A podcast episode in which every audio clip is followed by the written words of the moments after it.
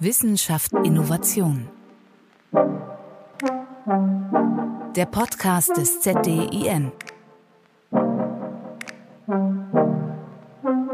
Herzlich willkommen zur zweiten Folge. Wir wollen Ihnen wieder einen Einblick in die wissenschaftliche Arbeit innerhalb des ZDIN-Netzwerkes geben und die Faszination für Forschung teilen. Und da beschäftigen wir uns heute mit der Energie unter dem Titel Energie verstehen, der Schlüssel zur erfolgreichen Energiewende. Mein Name ist Katharina Golaikow und als neugierige Journalistin freue ich mich dazu heute sehr auf das Gespräch mit Oliver Wert, Doktorand am Institut für Wirtschaftsinformatik an der Leibniz-Universität in Hannover. Herzlich willkommen. Frau Geleikow, vielen Dank für die Einladung und ich freue mich auf unser Gespräch.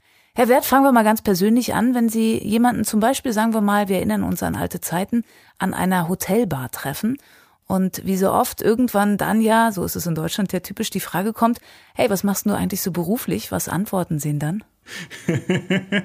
ich würde zunächst einmal nicht antworten, dass ich Wirtschaftsinformatik studiere und vertiefe, weil das, Warum nicht? Äh, das hat meistens immer so einen kleinen nerdigen Touch, möchte ich schon fast sagen. Aber Spaß beiseite. Wenn ich mich an der Hotelbar mal vorstellen würde, dann würde ich sagen, ich bin wissenschaftlicher Mitarbeiter am Institut für Wirtschaftsinformatik und erforsche dort unter anderem sogenannte Akzeptanzfaktoren. Akzeptanzfaktoren sind, da will ich mal auch ein kleines Beispiel bringen. Sie haben Ihr Smartphone und Ihre App die Sie dort benutzen, nehmen wir mal beispielsweise eine Banking-App, überträgt ja viele Daten nach A und B und nach C.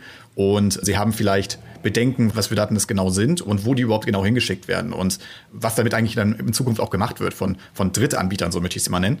Und dann ist Ihr Akzeptanzfaktor natürlich auch so eine Art, ja, so eine Art Privatheitsbedenken. Sie wollen nicht, dass Ihre Daten überall landen. Sie wollen, dass Ihre Daten auch für sich bleiben, für sich selbst bleiben, vielleicht bei ihm intern im Telefon, im Smartphone. Und neben der Privatheit gibt es natürlich noch unzählige andere Akzeptanzfaktoren. Vielleicht so einen sogenannten wahrgenommenen Preiswert. Also wenn Sie für etwas irgendwas bezahlen, also einen, einen hohen Preis bezahlen, dann wollen Sie auch einen wahrgenommenen Wert haben, also eine Wertigkeit spüren. Und wenn Sie die beispielsweise nicht spüren, ich nehme mal, gehe mal auf unser Energiebeispiel, zum Beispiel Energiefahr ähm, Elektrofahrzeuge, und Sie verspüren gar keinen Preiswert für dieses Elektrofahrzeug, dann akzeptieren Sie es nicht und dann nutzen Sie es vielleicht auch gar nicht. Und ähm, das ist so das Grobe, was ich mich im, im Rahmen meiner Forschung hier beschäftige, auch im Rahmen des Zukunftslabors. Und neben den Akzeptanzfaktoren interessiere ich mich insbesondere auch noch für mobile Applikationen, für die Apps, die sozusagen auf den Smartphones installiert werden können. Wie werden diese entwickelt? Auch da gibt es natürlich Akzeptanzfaktoren oder Nicht-Akzeptanzfaktoren, noch im negativen Sinne. Das sind so die beiden großen Bereiche, mit denen ich mich hier im Rahmen meiner Forschungstätigkeit beschäftige. Ja, dann unterhalten wir uns doch mal weiter an der Hotelbar und ich merke schon, boah, der Mann ist echt begeistert für seinen Job. Ist das auch der Grund, also der Zugang zur Vernetzung von digitalen Informationen, warum Sie Wissenschaftler geworden sind? Ich denke, das ist ein Grund, würde ich auf jeden Fall unterschreiben. Ein weiterer großer Vorteil, und das ist so der, der Zugang zu neuen Methodiken. Also es ist ja auch so, ich betreue auch Studenten im Rahmen meiner, meiner Forschungstätigkeit, auch im Rahmen der Lehre. In den Vorlesungen hat man ja auch sehr viel Kontakt. Momentan zwar weniger, aber normalerweise hat man auch sehr viel Kontakt auch auf dem Campus mit Studierenden. Und auch die Studierenden kommen immer wieder mit neuen Themen. Und die sagen dann irgendwie, Herr Wert, ich möchte eine Seminararbeit über irgendein komplett neues Thema schreiben, wo ich selber erstmal bei Google nachgucken muss, was ist das eigentlich? Und das Spannende an diesem Beruf ist zum einen, sich mit neuen Technologien oder Innovationen auch beschäftigen zu können. Das ist auf jeden Fall einer der großen Vorteile. Und auch kreativ zu sein, wie man bestimmte Themen bearbeitet. Also wir haben ja immer auch im Rahmen unserer Forschungsprojekte, Zukunftslabor Energie beispielsweise, ja eine grundsätzliche Richtschnur. Wir haben ja auch einen Antrag dazu geschrieben und da sind ja verschiedene Arbeitspakete hinterlegt. Natürlich ist die äh, Ausgestaltung und auch die Bearbeitung dieser Arbeitspakete dann auch unserer Kreativität überlassen. Und das gibt uns sehr viele wissenschaftliche Freiheiten, zum einen auf der, auf der Seite der Studentenbetreuung mit Themen und all den Facetten, die sozusagen auch in der Gesellschaft immer auftauchen werden. Und auf der anderen Seite natürlich auch in Forschungsprojekten können wir dort ganz unserer im begrenzten Maße natürlich unserer Kreativität freien Lauf lassen, wie wir unsere Arbeitspakete behandeln und bearbeiten. Sie haben es ja gerade schon gesagt, Sie beschäftigen sich mit Digitalisierung von Energie. Da fällt mir ja oft, obwohl Sie jetzt andere Beispiele auch genannt haben, ein Smart Home. Das ist was, was, glaube ich, bei uns Endverbrauchern, bei uns Normalsterblichen schon angekommen ist. Ist bei Ihnen zu Hause auch alles auf Knopfdruck steuerbar und lenkbar?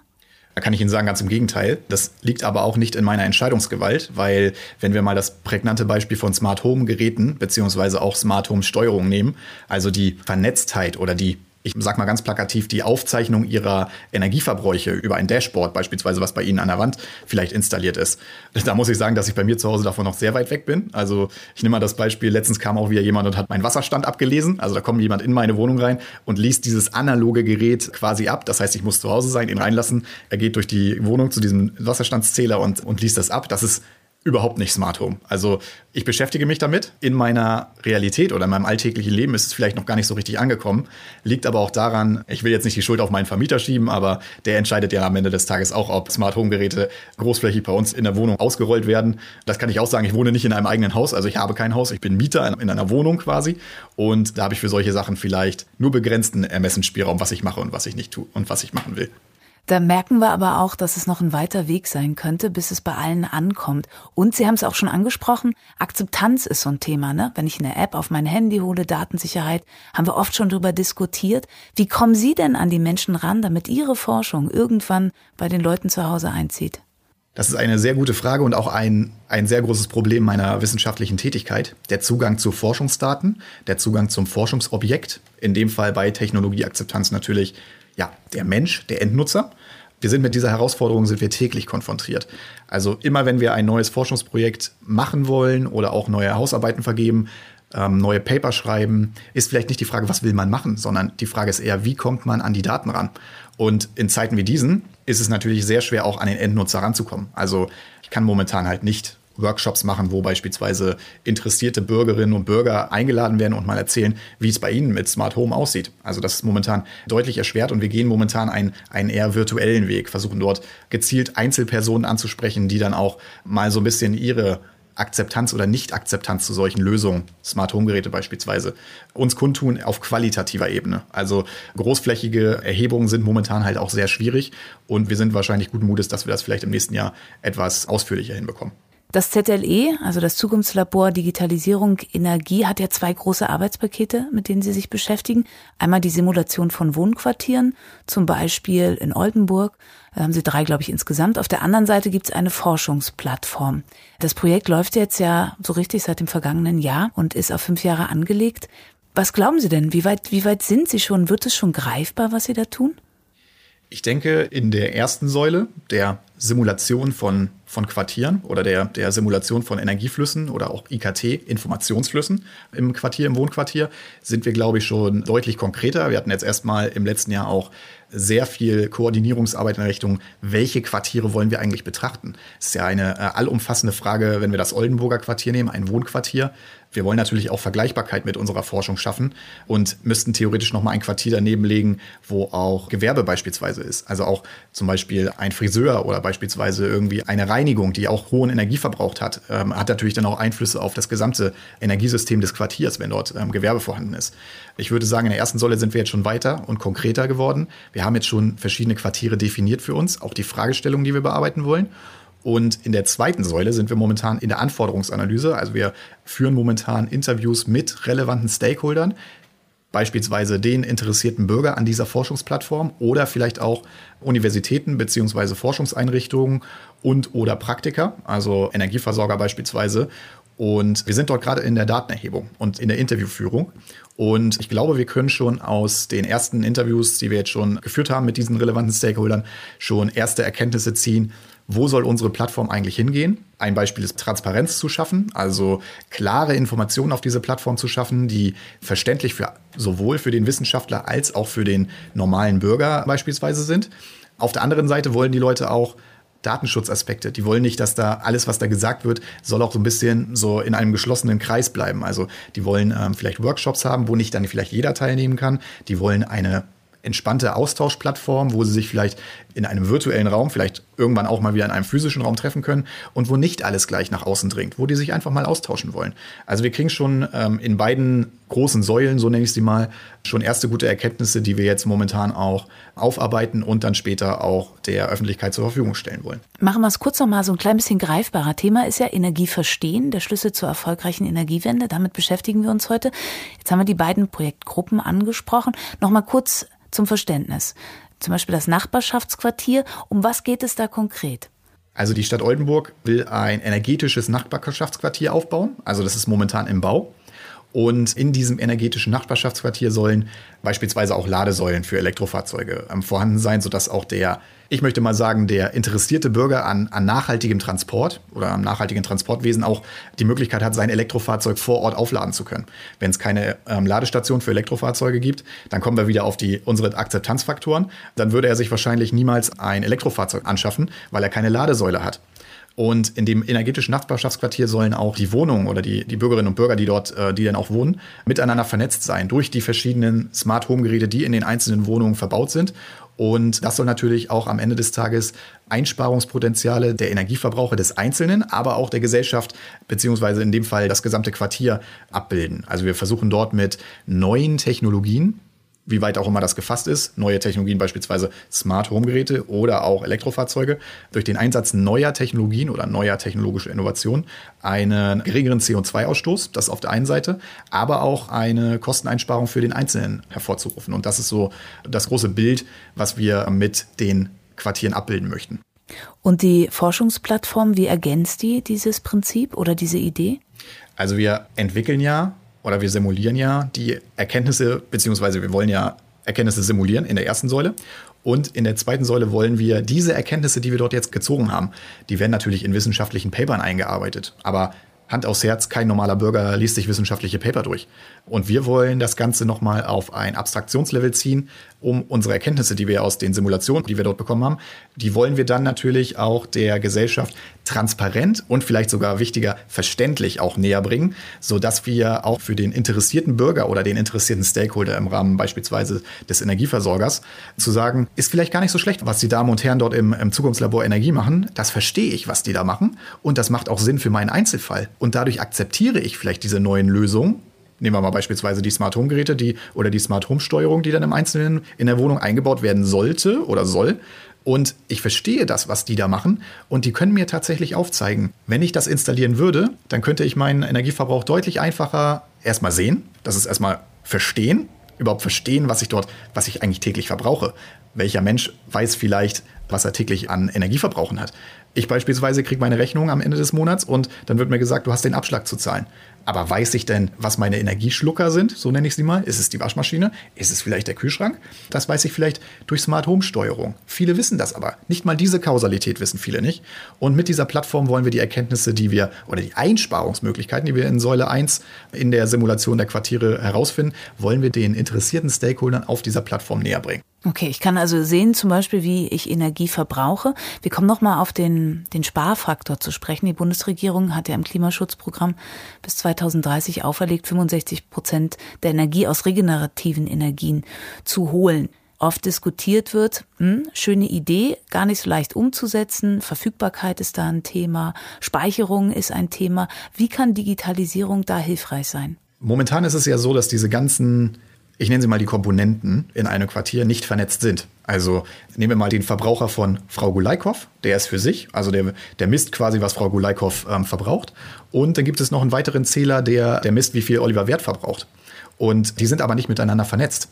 Und in sogenannten, ich nenne sie mal mit Zukunftsquartieren, sind diese ganzen Komponenten der Zähler von Frau Gulaikow ist mit dem Zähler von Herrn Wert verbunden. Und er siehe da, Frau Gulaikow verbraucht irgendwie Vormittag überhaupt keine Energie. Aber Herr Wert braucht ganz viel. So. Und am Abend geht Herr Wert beispielsweise in die Kneipe und Frau Gulaikow ist zu Hause und kocht beispielsweise und hat dadurch einen hohen Energieverbrauch. Und dadurch können wir diese Disparitäten oder diese Differenzen zwischen den Energieverbräuchen auch steuern und sagen, okay, wenn wir in einem vernetzten Quartier agieren, also vernetzt meint in dem Fall durch verschiedene Technologien vernetzt, also dann sind natürlich auch, das ist nochmal eine andere Frage, auch Informationsflüsse neben Energieflüssen natürlich, die in einem Quartier dann auch zur Verfügung stehen und ausgewertet werden müssen. Und das ist dann letztendlich diese Vernetzung der einzelnen Komponenten ist am Ende des Tages das Entscheidende. Und diese Vernetzung ist praktisch hervorgerufen durch die IT, die verbaut wurde, durch die Informationstechnologien, die im Quartier verbraucht werden und kann daher eher positiv für die Verbräuche beziehungsweise auch für die Kosten wirken. Okay, habe ich verstanden. Ich würde nur vorschlagen, Frau Gulaikow geht in die Kneipe und Herr Wert kocht. Dann sind wir ähm, auf einem das, Level. Da können wir uns vielleicht nochmal später drüber unterhalten, würde ich sagen. Alles klar. Ähm, Momentan kann ich bei mir nur ähm, auf der anderen Straßenseite das ein oder andere To-Go-Bier abholen und dann können wir eventuell beide kochen und ich bringe Getränke mit. Ah, großartig. Das ist ein Plan. Vernetzung wieder, ne? Die Vernetzung ist da. Wenn wir über Digitalisierung sprechen, Sie hatten es vorhin schon kurz angesprochen, dann geht es natürlich auch immer um Sicherheit. Ist das auch Teil Ihrer Forschung, dass nicht einfach diese dann so smarten Energiesysteme schnell gehackt werden können? In der Tat. Also wir haben ähm, durchaus einen prominenten Anwendungsfall im Rahmen unserer Quartiersimulation und simulieren dort auch Angriffe von außen. Natürlich ist klar, mögliche Hacker, die auf diese Smart Home Steuerung wirken wollen, beziehungsweise auch sich die Steuerung vielleicht ihrer Türen oder vielleicht sogar ihrer Fenster holen können, um dort auch vielleicht sogar Einbrüche zu machen. Ich gehe jetzt mal sehr, sehr negativ. Das wird auf jeden Fall im Rahmen unseres Zukunftslabors Energie mitgedacht. Auch Hackerangriffe von außen, so möchte ich mal, oder beziehungsweise die Stabilität des Gesamtsystems auf solche Angriffe von außen. Und um das auf unser Thema Energie verstehen vielleicht nochmal zu ziehen, wenn Sie solche Bedenken haben, Privatheitsbedenken, dass jemand von außen ihr, ihr Smart Home System hacken könnte, dann sind Sie vielleicht doch geneigt, okay, ich stelle das ganze Gerät dann doch vielleicht wieder aus und nutze es dann vielleicht nicht. Also diese Angriffe von außen sind zum einen interessant für die Simulation, Stabilität des Systems, aber auch auf der anderen Seite im Rahmen der Technologie-Akzeptanzfaktoren, die wir auch im Rahmen des Zukunftslabors dann erforschen wollen. Zukunftsvision. Wir gucken mal so ein bisschen vorne raus, weil wir wollen ja nicht nur im Jetzt bleiben, also bei Ihrem aktuellen Tun und Handeln. Uns ist es ja auch wichtig, so ein bisschen in die Zukunft zu schauen. Und deswegen wollen wir von jedem Gesprächspartner, von jeder Gesprächspartnerin den Blick in die Glaskugel einmal haben, wie denn Ihr Ziel ist, also Ihr Forschungsziel und Ihre Zukunftsvision. Sagen wir mal, roundabout 20, 30 Jahre. Wie könnten denn unsere Energiesysteme da aussehen, wenn es nach Ihnen geht, Herr Wert? Also die, die Bundesregierung plant ja auch ein Smart Home Rollout beziehungsweise ein Smart Meter Rollout. Das ist quasi die Aufzeichnung ihrer Energieverbräuche, sodass Sie kennen es ja selber, Sie kriegen ständig die E-Mail von Ihrem Energieversorger, lesen Sie doch mal bitte Ihren Stand ab, Ihren Zählerstand. Und ich würde mir Vielleicht ist das ein bisschen sehr, sehr kurz gegriffen, aber ich würde mich schon mal freuen, dass diese E-Mail einfach nicht mehr kommen muss, sondern dass durch unsere Smart Home Steuerung beziehungsweise durch die Smart Meter, die jetzt, die hoffentlich dann irgendwann in jeder Wohnung oder in jeder Wohneinheit zur Verfügung stehen, dass wir durch die Digitalisierung hinbekommen, dass durch solche Medienbrüche, so nenne ich sie mal, sie kriegen eine E-Mail, laufen zu ihrem ähm, Zähler, lesen es ab, haben sich eventuell verlesen, haben einen Zahlendreher drin, dadurch haben sie auf einmal einen Abschlag von gefühlt 100.000 Euro. Und ich würde mir schon mal wünschen, dass wir eine medienbruchfreie über Übertragung von Daten im Bereich der Energiesysteme hinbekommen, die dann auch von den Bewohnern akzeptiert wird. Und Akzeptanz schafft man, indem man transparent aufzeigt, was kann das Gerät und was kann es eher nicht. Und wo sind die Gefahren, wo sind aber auch die Chancen für den einzelnen Nutzer.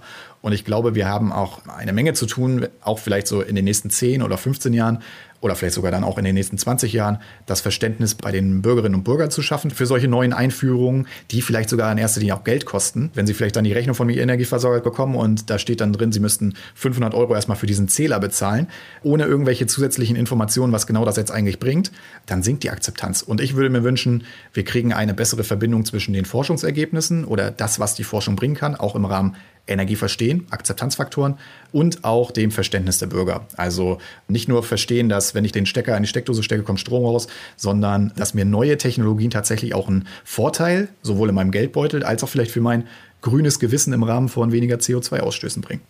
Klingt jetzt so ein bisschen tief gestapelt, klingt gleichzeitig danach, dass es ein langer Weg ist, Ihre Forschung an den Mann, an die Frau zu bringen.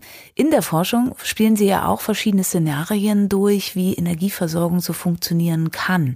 Wie können Sie sich denn vorstellen, wird das mal in optimaler, wir bleiben wieder bei unserer Zukunftsversion, in optimaler Art und Weise vonstatten gehen kann?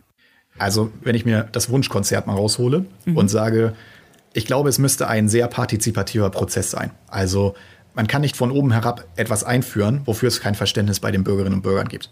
Und ich glaube, wenn dieser Prozess auch beispielsweise Smart Meter Rollouts partizipativ auch mit den Bürgerinnen und Bürgern geführt werden, auch transparent geführt werden. Also nicht, dass der Energieversorger beispielsweise von oben herab sagt, wir, wir führen das ein und das war's, sondern auch zu sagen, okay, ähm, bei Ihnen macht das beispielsweise Sinn, weil, also auch das Gespräch suchen mit den interessierten Bürgerinnen und Bürgern. Man kriegt natürlich niemals immer alle, das, das muss man, da müssen wir uns auch äh, keine rosarote Welt schaffen, glaube ich.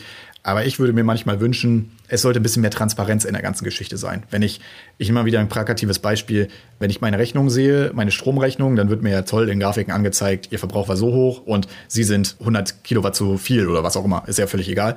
Ich glaube, das ist zwar schön und gut und die Energieversorger machen da vielleicht einen guten Job, schon in Ansätzen.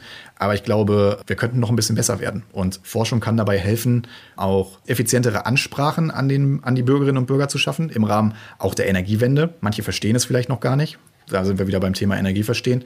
Und ich glaube, es bedarf eines partizipatorischen Prozesses, dass alle relevanten Stakeholder mitgenommen werden und keiner ausgelassen ist, ausgelassen wird. Und manchmal habe ich den Eindruck, es werden Sachen durchgedrückt und keiner hat Verständnis dafür oder keiner versteht die Vorteile, die das Ganze mit sich bringt. Vernetzte Innovation. Da können wir hoffentlich ein bisschen teilhaben am Verständnis, indem wir einfach drüber sprechen. Im Forschungsnetzwerk ZIN, Zentrum für digitale Innovation Niedersachsen, arbeiten ja nicht nur Sie, sondern viele Player aus Wissenschaft, Wirtschaft und Gesellschaft zusammen. Ziel ist es ja, den Digitalisierungsstandort Niedersachsen zu stärken. Jetzt sind Sie ja noch gar nicht so lange dabei. Wie läuft's? Ich denke, wenn wir die, die momentane Situation ist ja, wie sie ist. Das muss man akzeptieren. Es gibt keine physischen Veranstaltungen momentan. Und ich glaube, das behindert uns teilweise auch in der Bearbeitung der Arbeitspakete. Da muss man auch kein Geheimnis draus machen. Also es ist nicht alles hundertprozentig digitalisierbar. Und manche Arbeitstreffen sind tatsächlich vor Ort, wenn wir, wenn wir beispielsweise an einem, einem Whiteboard stehen könnten und verschiedenfarbige Stifte hätten und dadurch ein bisschen was ausdiskutieren können, ähm, wäre das vermutlich zielführender, als wenn wir darüber sechs Vikos gehabt hätten. Ich glaube, wir haben die Situation angenommen im Rahmen des Zukunftslabors, auch im Rahmen des Zentrum für digitale Innovation. Also wir sind jetzt auch auf der virtuellen Hannover Messe gewesen und haben dort auch nochmal Erkenntnisse aus unserem Zukunftslabor präsentiert. Ich glaube, wir haben die Situation angenommen, bis zu einem bestimmten Maße, wie es auch Sinn macht. Aber man muss auch sagen, irgendwann reicht es auch. Also man braucht nicht die zehnte Vico zu irgendeinem bestimmten Thema und ähm, es ermüdet. Also eine digitalisierte Ermüdung würde ich es mal fast nennen. Wir hoffen, dass wir es im nächsten Jahr wieder ein bisschen mehr in die physische Richtung drücken können und auch auf Messeauftritten unsere Erkenntnisse dem interessierten Bürger oder der interessierten Bürgerin dann auch mal live vor Ort mal auch an Touchpads oder vielleicht auch mal in Interaktion zu kommen, das mal vorstellen zu können. Da sind wir guten Mutes. Ich glaube, wir haben für die momentane Situation das Beste gemacht, was geht. Natürlich ist so eine Art Müdigkeit vorherrschend, da muss man, muss man auch kein Geheimnis draus machen. Gucken wir trotzdem noch mal auf den inhaltlichen Austausch. Es gibt ja zum einen die Zukunftslabore, die verschiedenen, also Sie im Zukunftslabor Energie zu Hause, wo verschiedene Player aktiv sind, und dann die anderen fünf Zukunftslabore. Wie kann ich mir diesen Austausch vorstellen?